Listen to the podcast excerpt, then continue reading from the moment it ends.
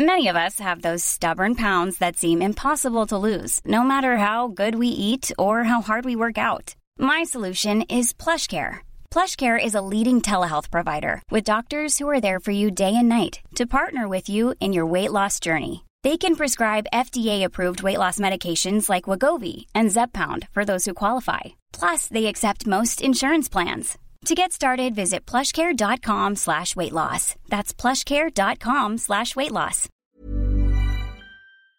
Bonjour, c'est Zoé de Louis. Ça fait maintenant deux ans que j'ai la chance de travailler pour Louis Média et que vous entendez ma voix sur vos podcasts préférés. Travailler pour quelque chose qui a du sens pour moi, c'est essentiel à mon épanouissement au quotidien. Et vous, comment se passe votre relation au travail? C'est plutôt épanouissant et enthousiasmant ou plutôt boule au ventre et des motivations? Si vous êtes dans le deuxième cas et que vous comptez chaque semaine le nombre de jours qui vous séparent du week-end ou des prochaines vacances, je vous recommande plus que jamais le parcours Chance, partenaire d'émotion. Chance est une communauté d'entraide professionnelle pour aider chacun et chacune à trouver sa place dans le monde du travail. La communauté Chance a une méthode unique qui a fait ses preuves. La première étape, c'est celle du bilan de compétences. En trois mois seulement, vous allez pouvoir redéfinir vos objectifs pro et renouer avec ce qui vous anime vraiment, avec l'aide d'un coach professionnel qui vous sera dédié. La deuxième étape, c'est celle du passage à l'action. Une fois votre projet défini, toute la communauté Chance sera à vos côtés pour donner vie à votre projet. Un collectif hyper engagé, prêt à vous épauler et à vous ouvrir son réseau. Si ce message résonne en vous, je vous invite à vous rendre directement sur le site chance.co pour faire le point gratuitement avec un conseiller et changer ce qui ne va pas ou plus dans votre vie pro. Bonne écoute Louis.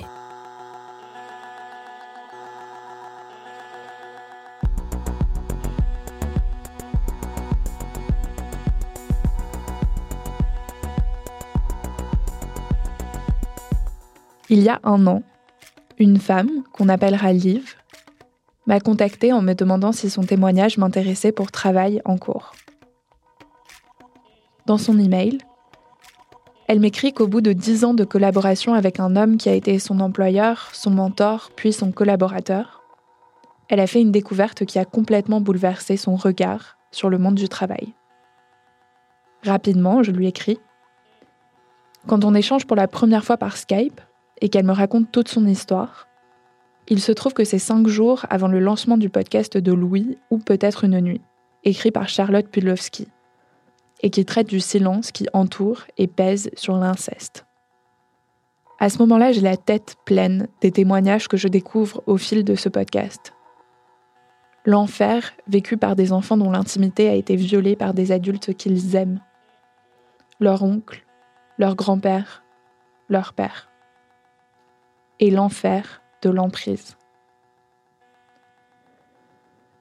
Dans le cadre de la famille, le lien filial, la confiance et l'amour qu'un enfant porte pour un parent permet de comprendre comment se construit l'emprise et la difficulté d'en sortir. Liv a connu ça dans un contexte tout autre. À travers son histoire, ce que j'ai voulu comprendre, c'est ce qui fait germer l'emprise au travail. L'histoire de Liv commence en 2008. Elle cherche un nouveau poste et une amie lui parle d'une organisation qui recherche une directrice. C'est dans le secteur de la santé. On ne va pas donner plus de précisions que ça parce qu'une affaire judiciaire est en cours. On a aussi modifié la voix de Liv pour l'anonymiser.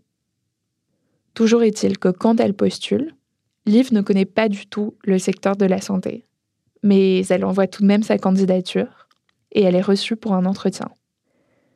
C'est l'histoire d'une trahison révélée par accident, d'une emprise dont on découvre toute l'ampleur à rebours quand il est déjà trop tard. Je suis Louise Emerlet. Bienvenue dans Travail en cours.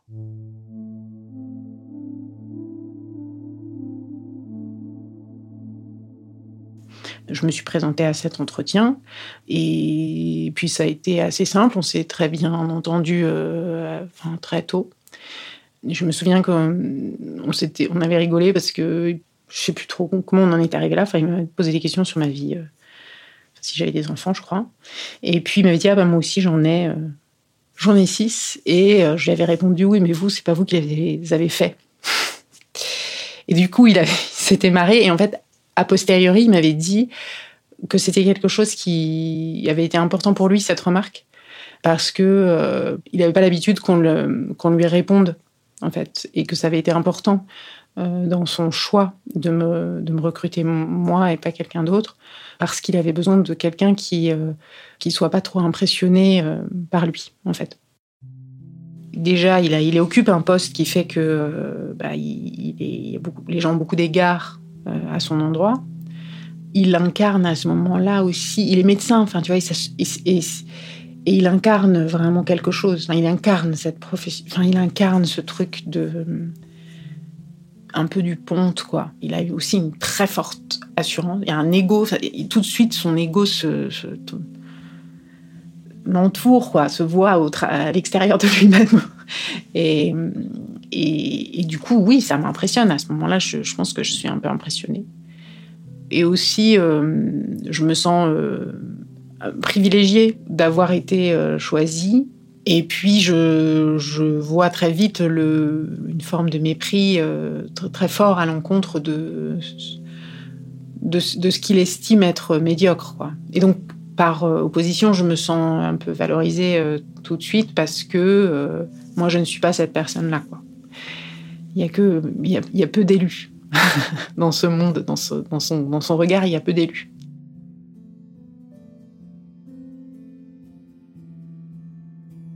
Et puis, euh, peu à peu, il m'accorde une grande, grande confiance, euh, parce que, en dépit de mon peu de connaissances du sujet, euh, il m'emmène avec lui absolument partout.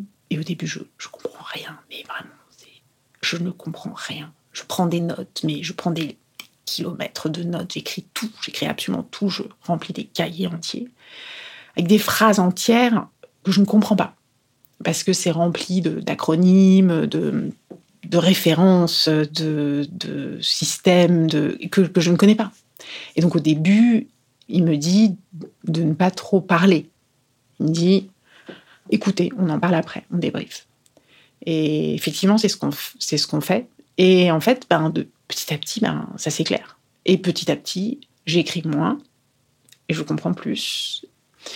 En fait, notre relation euh, a été, enfin, est, vite euh, très exclusive, c'est-à-dire que tout passe par moi. Lui demande à ce que tout passe par moi, à la fois en interne et en externe, pour, pour ce qui relève de, de la politique à ce moment-là de l'organisation il y a des sélections, il se fait sortir et c'est une, très grosse claque. Euh, très très grosse claque euh, pour lui. Très vite, euh, il a les idées très très claires de ce qu'il veut faire. Et moi, je crois que je réfléchis, enfin, je, réfléchis à rien, quoi. Enfin, je, ça me semble très clair qu'il n'y a pas d'autre possibilité que de le suivre, quoi. Quelques jours plus tard, on crée la structure, quoi. C'était une association au départ pour mettre en œuvre euh, les propositions et les dispositions qu'on avait euh, écrites dans la loi. On crée progressivement euh, un groupe d'associations. donc on reste une petite structure, mais progressivement on a, on a de plus en plus de salariés. Quoi. En fait, comme il a un espèce d'ego très très très très important, très fort, et euh, une assurance, une, confiance en lui, mais absolue et en tout. Il est à peu près toujours sûr qu'il a besoin de personne. Et, donc, euh, il a un mode de fonctionnement où il veut toujours tout faire tout seul. C'est-à-dire que moi, très vite, je suis un peu paniquée. Je, commence à devoir gérer des budgets euh, de fonctionnement assez importants. Euh, très vite, euh, je veux un comptable, je veux un soutien euh, administratif et financier. je, enfin, je dis mais attends, je, je peux pas. Et en fait, il me dit mais on n'en a pas besoin. Enfin, pourquoi faire? En fait. Donc, progressivement, ma charge de travail à moi et mes responsabilités augmentent beaucoup. Donc, c'est très chouette parce que j'ai beaucoup, j'ai vraiment beaucoup appris. Forcément, hein, quand on est obligé, quand on est tout seul. Mais aussi euh, c'est a posteriori c'est hyper euh, sécurisant quoi. Parce que finalement euh, c'était c'était lui moi et le monde quoi. En gros. Et moi je suis un moi je suis un espèce de satellite vraiment je suis la lune là je, tourne autour du soleil je peux pas trop sortir de mon orbite, et je me l'autorise pas, et ça se passe comme ça.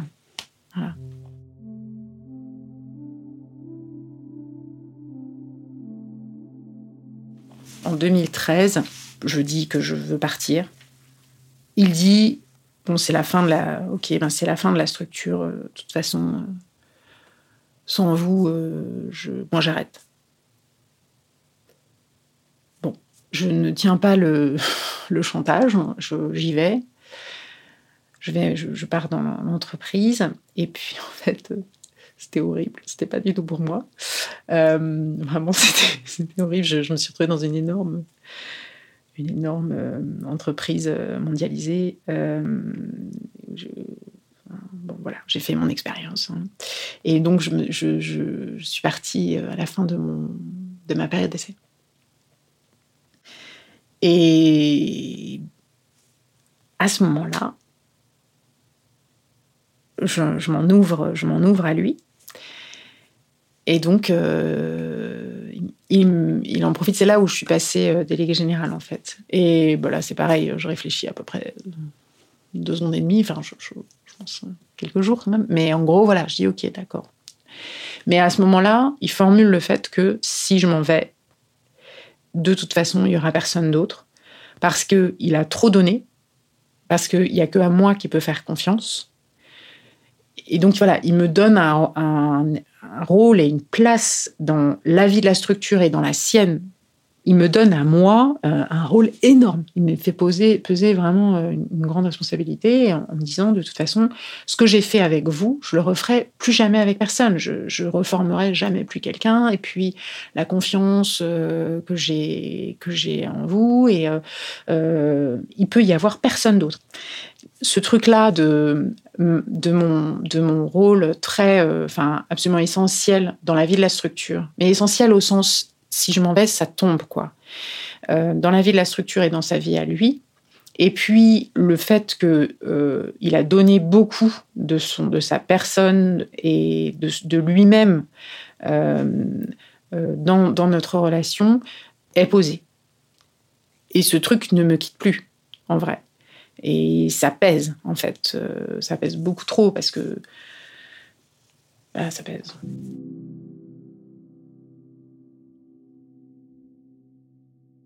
Ma situation euh, personnelle, moi je suis femme de militaire avec un mari qui est très peu présent. Euh, à ce moment-là, j'ai du coup deux enfants en bas âge, euh, un mari qui fait beaucoup d'opérations, etc. Il y a quand même, globalement, il y a ça pendant toute la durée de notre collaboration. il m'offre une sécurité d'action, de travail, d'interpénétration entre ma vie privée et ma vie professionnelle qui est un confort absolu et une liberté qui est absolue.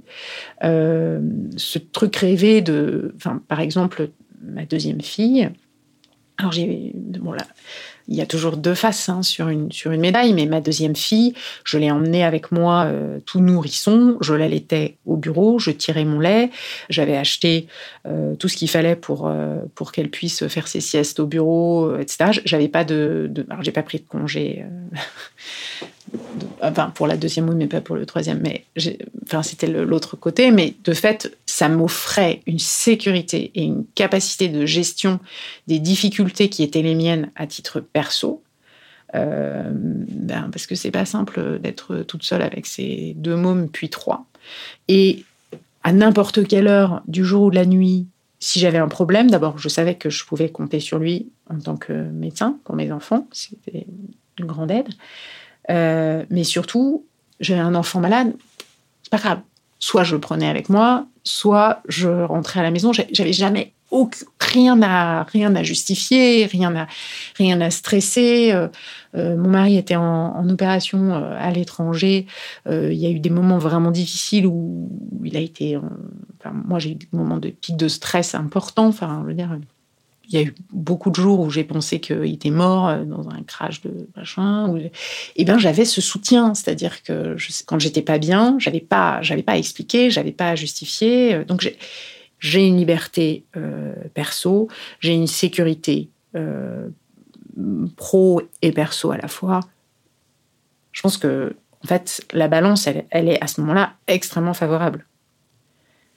Très vite, il, euh, devient le, médecin de mes enfants. Mes enfants n'ont pas de pathologie, enfin, ils sont en très bonne santé, ils ont juste des maladies infantiles classiques, mais donc fréquentes. Un coup, c'est les dents, un coup, c'est le virus machin, un coup, c'est l'immunité bidule, enfin, ça ne s'arrête jamais. Euh, puis il faut faire les vaccins, et puis etc.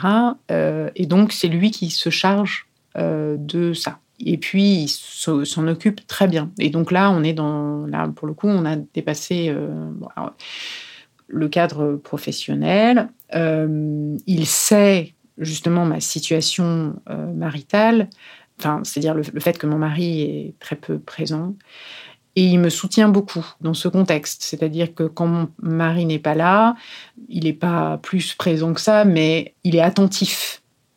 Je reçois des petits messages euh, quand il y a une attaque aérienne, quand il y a un accident, quand euh, euh, voilà, où il me dit juste deux petits mots de soutien ou de, pensée là aussi, en plus, enfin, pas du tout affectueuse ou je sais pas, mais juste, euh, ok, j'ai vu, j'espère que vous allez bien, par exemple. Enfin, c'est quelque chose qui est assez simple, mais qui, qui fait qu'on se sent euh, un peu épaulé, quoi.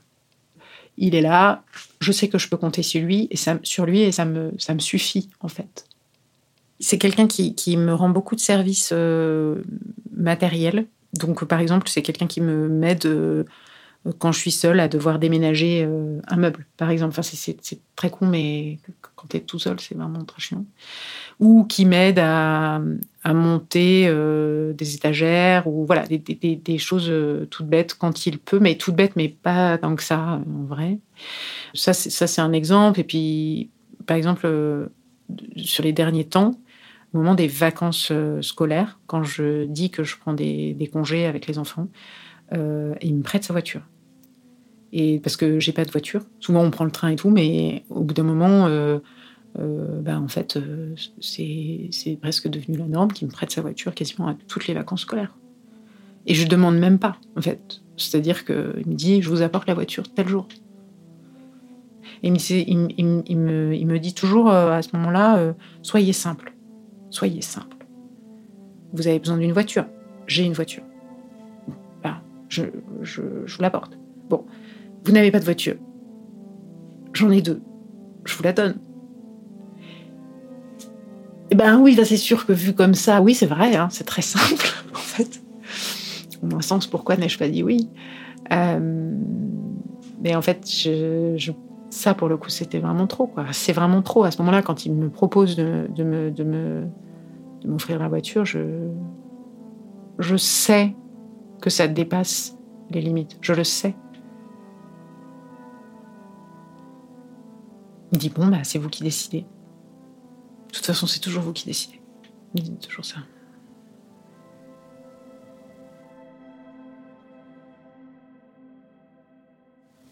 On est euh, fin 2018. Je souhaite partir. Et donc, je, le lui annonce euh, début 2019, je crois. Euh, et, il me dit, euh, vous ne trouverez jamais rien de mieux ailleurs. Je lui dis, mais vous vous rendez compte de ce que vous venez de me dire? Vraiment, j'étais blessée, blessée, quoi. Très, très blessée qu'on puisse me dire ça. Mais bon, j'en prends mon parti et je me dis, euh, bon, ben, on verra bien. Un peu genre, je suis un peu Enfin, je sais pas, j'ai joué un peu ma petite pain bêche. Euh, je me suis dit, euh, bah, ok, ben, tu verras bien. et, mais en fait, euh, c'était pas si simple parce que, bah, comme j'étais hyper seule, j'avais quand même une équipe, j'avais pris des engagements, j'avais et, et, puis, c'est comme souvent dans ce genre de situation, on venait de gagner euh, tout un tas de d'appels d'offres, euh, on avait des contrats, on avait des trucs. Il Bah, fallait bien avancer, quoi. Fallait bien les faire, quoi. Et je me dis, bon, ben, je vais aller au bout de mes engagements. Je vais aller au bout de mon engagement et puis je partirai le moment venu, quoi. Enfin, mais là, c'est effectivement pas encore vraiment le bon moment parce que j'avais forcément toujours des des bonnes raisons, mais voilà, il se trouve que je me dis ça. Je me dis, je vais, je vais finir ce que je, ne vois pas comment je peux faire autrement. Bon, mais j'étais pas prête. À ce moment-là, je suis pas prête. À ce moment-là, je ne suis pas prête euh, à partir affronter euh, le vaste monde seule.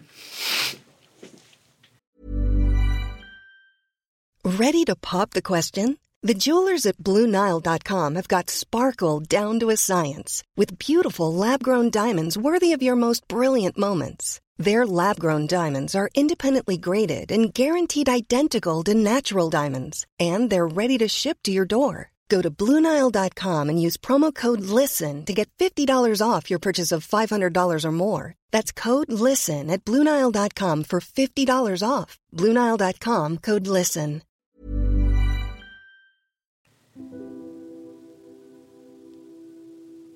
En fait, 2019, c'est une année euh, vraiment très particulière.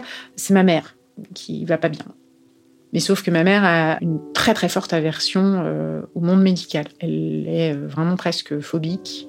Elle ne voit pas de médecin. Elle n'a pas de médecin, elle n'en voit pas, elle ne veut pas en voir. Mais sauf qu'elle est très malade. Donc je fais ce que je peux avec, avec lui pour, pour gérer ça, pour je dis pas comme c'est simple, euh, à distance. Donc euh, elle ne veut pas être vue par un médecin. Donc je décris les symptômes, je fais euh, moi-même parce que j'ai pas le choix. Parce qu'à ce moment-là, en fait, c'est ça ou rien. Donc il lui fait les ordonnances et donc on pense que c'est une BPCO, une bronchopneumopathie chronique obstructive. Donc il faut tel médicament. Si ça ne marche pas, on réévalue. Si ça ne marche pas, on réévalue, etc.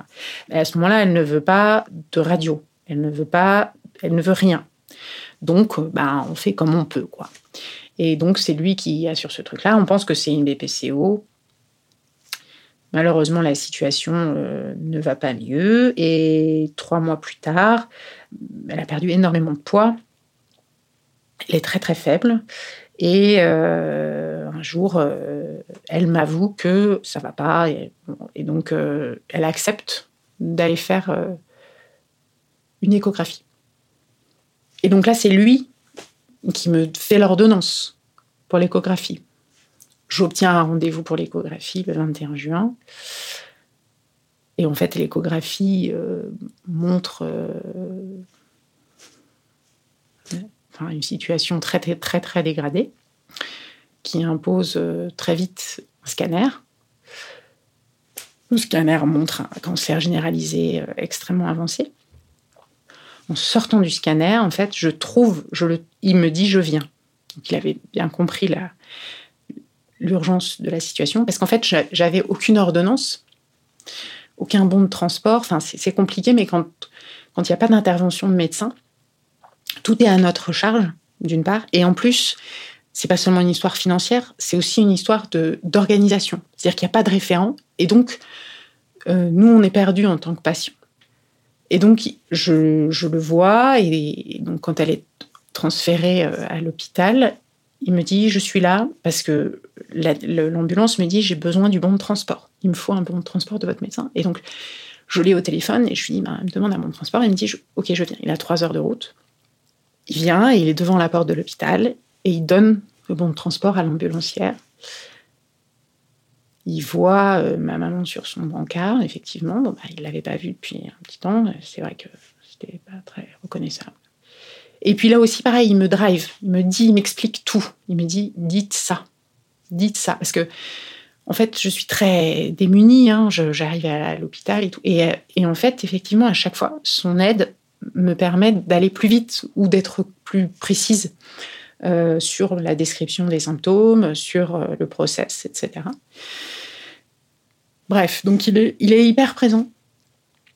Et puis là, en fait, c'est la première fois qu'on me, qu'on m'explique, qu'on me dit vraiment, bah, écoutez, euh, la situation, elle est, très grave et il faut que vous fassiez venir vos sœurs, euh, votre maman va mourir. Et donc je fais venir mes sœurs. Ça se passe exactement comme, comme on peut l'entendre. En fait, elle attend mes sœurs et elle meurt. On l'enterre et il vient à l'enterrement. il m'avait tellement aidé, quoi. Il m'a tellement aidé. Euh, là, je suis euh, remplie de gratitude. Et donc, je, vais le voir parce que pendant les, les dix ans qui précèdent, euh, on se serre la main, on se vous voit. Là aussi, hein, on se vous voit, mais en revanche, je lui fais la bise. Il a eu un mouvement de recul, tellement on n'était pas, on n'est pas habitué, on n'est pas coutumier de ça. C'est il n'y a pas de contact physique dans notre, euh, dans notre relation. Et c'est vrai que moi aussi, ça me fait bizarre. je ne suis pas du tout à l'aise à ce moment-là, non plus. Après, je pense que je, je tombe dans un, je, je, tombe dans un trou. Je me souviens pas trop. Enfin, c'est l'été, c'est les vacances. Euh, je lis des livres, je ne me souviens absolument pas de ce que j'ai lu, mais je me souviens que je les lis je, je pense la peine de mes enfants, qui est très grande. Et puis ça se passe, voilà.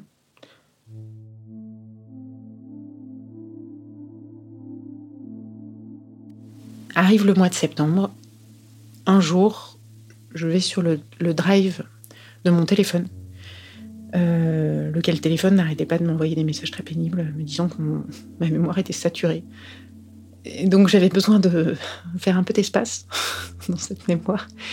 Et euh, je me souviens que, que l'informaticien euh, a mis en place, il y a quelques années de ça, un drive de sauvegarde. Et donc je, je m'étonne et je me dis, mais bon, il faut que je supprime des vidéos de mon téléphone et des photos. je vais d'abord aller m'assurer que qu'elles sont bien sur le drive. D'abord, je retrouve pas les codes. Enfin, je, je suis jamais allée. C'est en plus c'est c'est c'est Gmail. Je, je comprends rien. Compliqué pour moi, compliqué. Et puis, je finis par y arriver. Et et je me rends compte que euh, mes photos sont bien sauvegardées, les vidéos. Mais au milieu de mes photos, il y a aussi, il y a aussi ces photos et ces vidéos. Alors, je suis un petit peu étonnée. Je me dis, mince, petit problème. L'informaticien euh, qui s'occupe euh, de, la structure dans sa globalité euh, s'occupe aussi de la gestion de, nos deux téléphones et a mis en place ce drive, sauf que il n'a pas pensé à séparer les comptes. Et donc je me retrouve avec ces photos et puis, je, je, fais défiler les photos et je tombe sur. Euh, en fait, les vidéos sont indiquées par une petite flèche et, puis il commence par un, une capture d'écran, toujours. Et, et puis, il y en a une qui m'étonne. Enfin, j'ai l'impression de reconnaître mes jambes. Je dis, tiens, c'est bizarre. Et donc, j'ouvre la, vidéo et je, découvre que c'était une vidéo de moi euh, filmée à mon insu, de mes jambes, sous, une table que je n'identifie pas trop. Je suis en jupe, avec des talons. Euh, à ce moment-là, je, m'habille beaucoup. Enfin, j'aime beaucoup mettre des jupes, des robes et des talons hauts. Euh, c'est vraiment un, grand plaisir pour moi. Donc je, et bien sûr, une sur cette vidéo-là que je découvre, je suis, je suis comme ça et ça dure quelques, je sais pas, une ou deux minutes, quoi. Je referme la vidéo, je comprends pas. Vraiment, je ne comprends pas ce que c'est que, ce, que cette vidéo. Et puis, je descends euh, les images et je revois une deuxième euh, image et puis une troisième et et là du coup je me dis mais, mais c'est horrible mais qu'est-ce que c'est que ce truc? Et donc je les efface je vraiment, j'ai ce premier réflexe d'effacer. Je ne veux pas voir ça et je, je, et puis je ferme vraiment, euh, je ferme le, drive euh, et euh, je passe à autre chose. Mais vraiment, littéralement, quoi. Je, ne sais pas si je, je, passe par un coup de fil, je sais plus trop ce que je fais, mais ce qui est sûr, c'est que je, j'oublie. Enfin, je veux oublier. Et j'en ai effacé pas mal. Ça me travaille, ça me travaille. Et j'y retourne quand même, quelques jours plus tard, et bah, j'avance dans le, dans le drive et je découvre des dizaines et des dizaines de vidéos du même acabit. Je ne sais pas quoi faire. Euh, je suis euh, dans l'incompréhension et le, flou absolu. Je, ne comprends pas ni ce que c'est, ni ce que ça fait là, ni pourquoi, ni comment, ni je comprends rien. Et hum, il se trouve qu'à ce moment-là, je, je pars en week-end avec des amis, entre copines, et je leur en, je leur en parle. Et en fait, elles sont très choquées et estomaquées. Et, c'est elles, en fait, qui me disent Mais, mais c'est grave, en fait. Et moi, j'ai dit Non, mais attends, mais de toute façon, je sais que je dois partir, je vais partir. Euh, ça, ça me dit juste qu'il faut que je m'en aille. Euh, et puis, euh, elles, elles, en demandent plus, en fait. Elles, elles me disent, attends, montre-nous. Au début, je refuse, et puis finalement, je... Et donc, elles découvrent, euh, presque avec moi, euh, la multiplicité des, de ces vidéos. Et en fait, c'est elles qui réussissent à me, à me dire, à qualifier le... Enfin, pas à le qualifier, mais en tout cas, à, à me dire, écoute, là, il faut que tu tu as porter plainte en fait. Et il faut que tu vois un avocat. Et etc. etc. Et, et donc là, je me suis laissée porter. Je suis rentrée chez moi, j'en ai parlé à mon mari, qui a été lui-même euh, très choqué aussi. Vraiment très choqué. Et donc je vais euh, le 6 novembre 2019, euh, je, je vais à la gendarmerie. Je vais avec une amie et je vais porter plainte.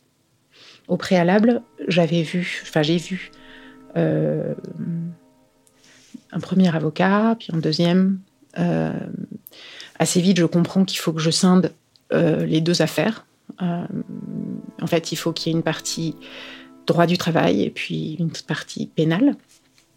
Donc, je, je, finis par m'en remettre euh, à l'avocat euh, en droit du travail qui m'explique euh, la procédure et qui me recommande d'aller avant toute chose chez faire un constat d'huissier. Je dis d'accord, enfin je dis d'accord à tout, je, fais ce qu'on me dit quoi. Et je vais, je vais donc avec mon ordinateur, je prends rendez-vous chez un huissier. Et c'est là, en fait, où, ben, on a dû passer en revue euh, la totalité des vidéos, puisque le principe du constat, c'est qu'il doit être exhaustif. Et donc, il a fallu que nous regardions la totalité des, vidéos qui remontaient à plus de deux ans, et en fait, qui remontaient à, la mise en place de, ce drive, de cette sauvegarde. Et donc, il y en a. presque 150. Ça fait beaucoup.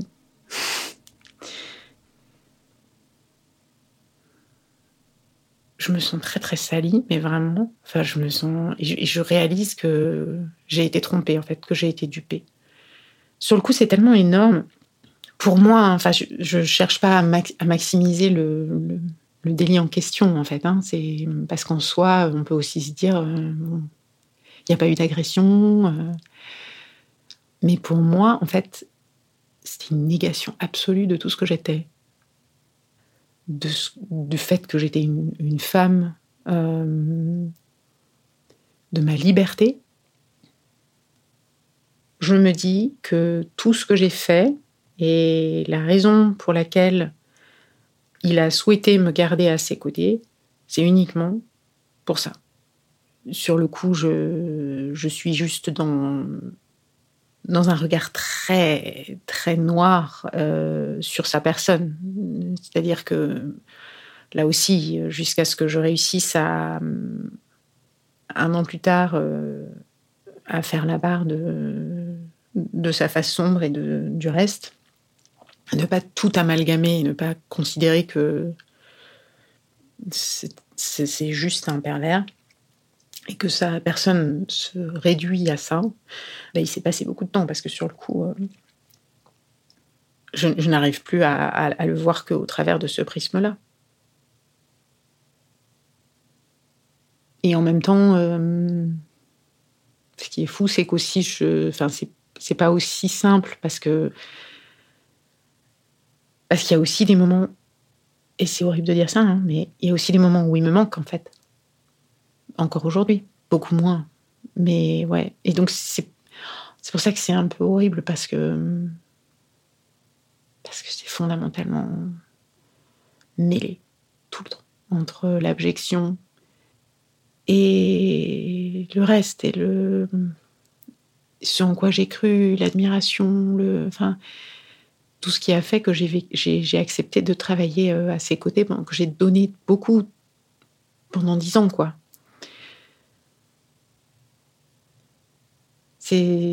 C'est troublant parce que effectivement, je, même là, j'ai donc été réentendu là par euh, par la police il n'y a pas longtemps et par la gendarmerie et même là, je, alors c'est sans doute plutôt bien, mais je, n'ai pas, je, ne réussis pas à ce moment-là à, dresser de lui un portrait euh, très sombre, quoi. Alors en même temps, ça me rassure un peu parce que ça me fait penser que peut-être j'ai pas perdu toute, euh, confiance en, en l'être humain. Euh, mais en même temps, euh, parfois c'est pas très rassurant, quoi. Parce que ce serait quand même plus simple aussi de tout jeter à la poubelle d'un coup, quoi. De se dire, ah, bon, allez, mauvaise expérience, euh, pas de bol. En fait, c'est pas si simple. Sur le coup, euh, je veux balayer du revers de la main tout ce qui était non conventionnel dans ce travail. C'est-à-dire notre relation à lui et moi, c'est-à-dire l'approximation, euh, c'est-à-dire le, le fait de s'affranchir d'un certain nombre de, de nécessités euh, diverses et variées. À ce moment-là, je me dis, mais c'est ça le problème. Et, et puis, je veux aussi m'affranchir de cette relation qui avait dépassé le seul cadre professionnel. Et donc, à ce moment-là, je me dis, c'est ça le problème. Il faut que j'entre dans un, Enfin, il faut que je rentre dans un truc super euh, conventionnel, en fait. Et je commence par ça, en fait. Je commence par me chercher à regarder à droite à gauche des postes de salariés dans des plus ou moins grosses entreprises, dans des institutions, dans des par réflexe en fait de, de noir-blanc, quoi, un espèce de jeu de, de chercher l'opposition. Et en fait, en vrai, euh, j'en reviens précisément parce que et c'est ça qui est qui est chouette, c'est que je pense que je garde euh, cet attachement à, la liberté et, la, conviction profonde qu'on peut faire avec quoi. Enfin, que que c'est pas vrai qu'on est obligé euh, d'avoir euh, un cadre hyper contraint auquel on, on, ne croit que très très peu et, et qui nous appartient qui nous appartient pas du tout euh, pour euh, éviter ces dérives-là, en fait. En fait, ce que je voudrais, c'est que ça ne dise pas que une relation qui dépasse les bornes est forcément, enfin les bornes du professionnel tel qu'on le conçoit est forcément problématique, est forcément mauvaise. C'est pas vrai. C'est ça, je, je, veux pas que ça dise ça en fait. Euh, c'est ce que j'ai pensé à un moment, mais je crois pas. Je crois que juste là, il y a eu euh, soit une forme de perversion, soit de dérapage, soit de. Je sais pas comment l'appeler. Il y a eu un truc qui a vrillé. Mais en revanche, ça ne dit pas que euh, le cadre ne doit jamais être dépassé. On peut être ami avec euh, son associé, on peut. et ça peut très bien fonctionner. Et peut-être que ça va faire des étincelles. Je crois fondamentalement en fait qu'on puisse construire ses propres, son propre cadre de travail quand même, malgré tout. Donc c'est sans doute vers ça que je vais finir par tendre. Ce qui me semble devoir euh, changer dans, dans, le rapport, euh, dans mon rapport au travail, c'est euh, précisément ce, le fait de ne pas se tromper de, cœur. C'est-à-dire que c'est pas dans le travail qu'on trouve sa seule légitimité, son existence et son.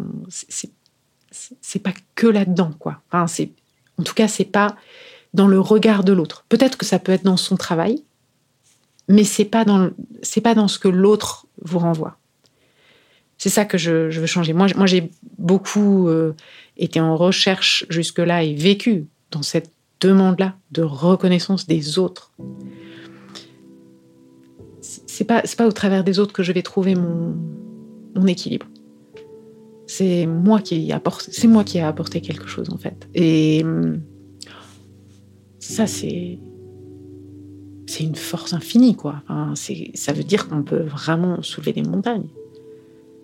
C'est presque zen. je pense que je suis en train de devenir Bouddha, en fait.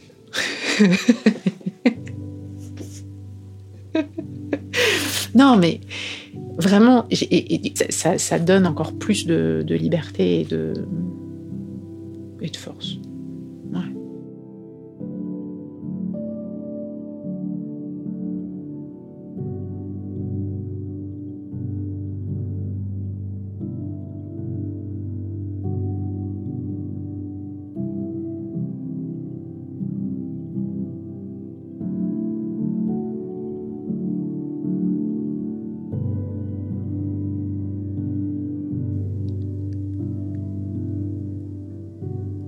Vous venez d'écouter Travail en cours, un podcast de Louis Média. Si vous souhaitez nous partager votre histoire par rapport au travail, comme Liv, vous pouvez nous écrire à hello at louismedia.com. Jean Thévenin a composé la musique et réalisé cet épisode. Le mix a été fait par Olivier Baudin. Marion Girard est responsable de production et Maureen Wilson, responsable éditoriale. Mélissa Bounois est à la direction des productions et Charlotte Pudlowski à la direction éditoriale. Travail en cours, c'est tous les jeudis et vous pouvez nous retrouver là où vous avez l'habitude d'écouter vos podcasts. Deezer, iTunes, Spotify, SoundCloud.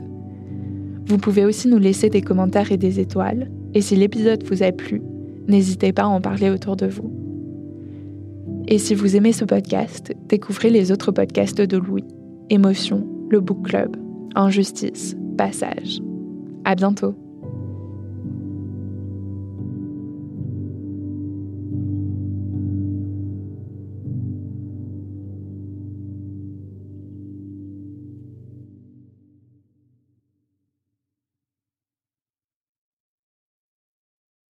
Bonjour, c'est Zoé de Louis. Dans Émotions au travail, on décrypte toutes les émotions qui vous traversent et vous bousculent parfois dans votre vie professionnelle. Aujourd'hui, j'aimerais vous parler d'un podcast super inspirant, Bienvenue dans l'ascenseur, animé par Anne-Cécile Sarfati. Dans chaque épisode, elle reçoit des personnes au profil varié, médecins, responsables commerciaux, chefs d'entreprise, qui ont su gravir l'ascenseur social. Parti de rien, il et elle partagent leur parcours, leurs rêves, leurs doutes, leurs émotions dans lesquelles vous vous reconnaîtrez sûrement, et donnent des conseils pour oser monter dans l'ascenseur social quand on n'y croit pas pour soi-même. Alors allez découvrir ces belles histoires de réussite en écoutant Bienvenue dans l'ascenseur, disponible sur toutes les plateformes. Merci à Bienvenue dans l'ascenseur pour leur soutien et bonne écoute. Planning for your next trip? Elevate your travel style with Quince. Quince has all the jet-setting essentials you'll want for your next getaway, like European linen, premium luggage options, buttery soft Italian leather bags, and so much more. And it's all priced at 50 to 80% less than similar brands. Plus, Quince only works with factories that use safe and ethical manufacturing practices. Pack your bags with high-quality essentials you'll be wearing for vacations to come with Quince. Go to quince.com slash trip for free shipping and 365-day returns.